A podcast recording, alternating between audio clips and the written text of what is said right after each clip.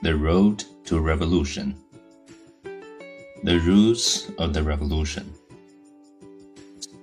The American War of Independence lasted only eight years, but the road to revolution lasted over 150.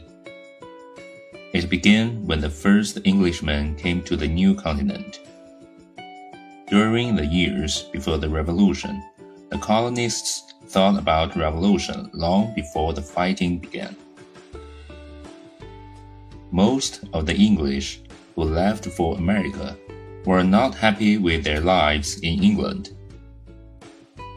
Most of them had not been able to do well, either socially, politically, economically, or religiously in England.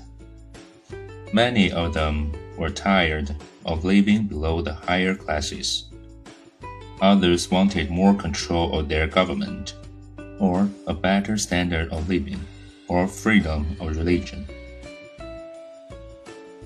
Crossing the Atlantic normally lasted about six to eight weeks, often much longer.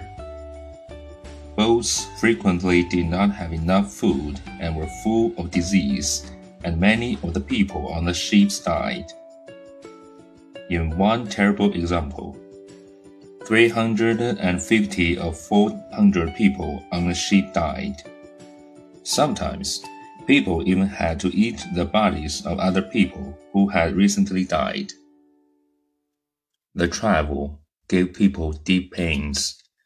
Those who did not die felt that they had already traveled far from Europe in distance and in culture. They knew that the government of England over 3,000 miles across the ocean, could not reach them like it did at home. Americans' large forests also gave people ideas of independence. The great amount of empty space gave people a feeling of freedom. Also, living in the wild land taught people to be independent and work for their wealth. They ate Native American corn, wore Native American clothes, and learned Native American ways to grow food. Building one's own home with an axe developed strength, confidence, individualism, and a spirit of independence. As Americans developed, they received the right of self government that no other colonial people had they made governments of their own. Eventually, they came to feel their own government was equal to those in London. England received its American colonies without thinking very much about it. Not one of those original 13 colonies, except Georgia, was formally created by the English government. Most of the work was done by trading companies, religious groups, and others. The government in London did not even dream that a new country was being born. And the American colonies were too busy to thinking that a new country might be forming.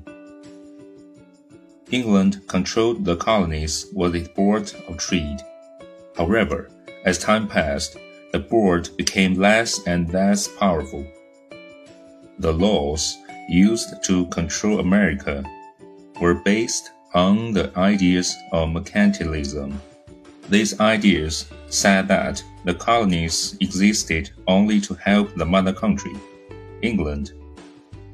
England wanted the colonists to produce tobacco, sugar, and other products needed in England, and not to worry about large farming or self government. The American colonies were also supposed to build ships and create seamen, and trade with England. Lastly, they were supposed to buy English goods. Many laws were made by the English government to make American colonists practice mercantilism. But some of these laws made the colonists angry. For example, colonists could not make products that they were already made in England. Instead, they had to buy them from Englishmen. Also, Americans did not have any banks of their own, so they had to difficultly get gold and silver to use for buying products they needed. They were, therefore, often forced to trade their own products for other products. Americans thought English mercantilism was selfish. The truth is that until 1763, mercantilism was not enforced very well. Smart colonists such as John Hancock of Massachusetts quickly learned that they need not need to listen to the mercantile laws. Also, Americans, because of mercantile system, received good money when they produced goods that England needed.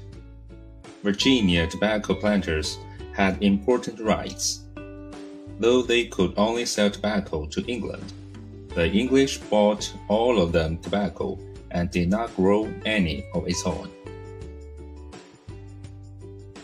American colonies also had other advantages. They had the rights of Englishmen and some chances for self government. Also, they did not have to pay for the army and navy to protect themselves against the French, Dutch, Spaniard, and Native Americans. After independence, the Americans had to pay the cost of building an army and navy on their own. Even at its best, however, mercantilism was not good for the American economy. Americans could not buy, sell, or build freely. Southern colonies had an advantage because they had products like tobacco, sugar, and rice that were needed in England. But the northern colonies did not have many products needed in England. Because of this, many of the ideas of revolution came from the northern colonies. Most importantly, mercantilism insulted the Americans. Many Americans felt that they were being used like animals.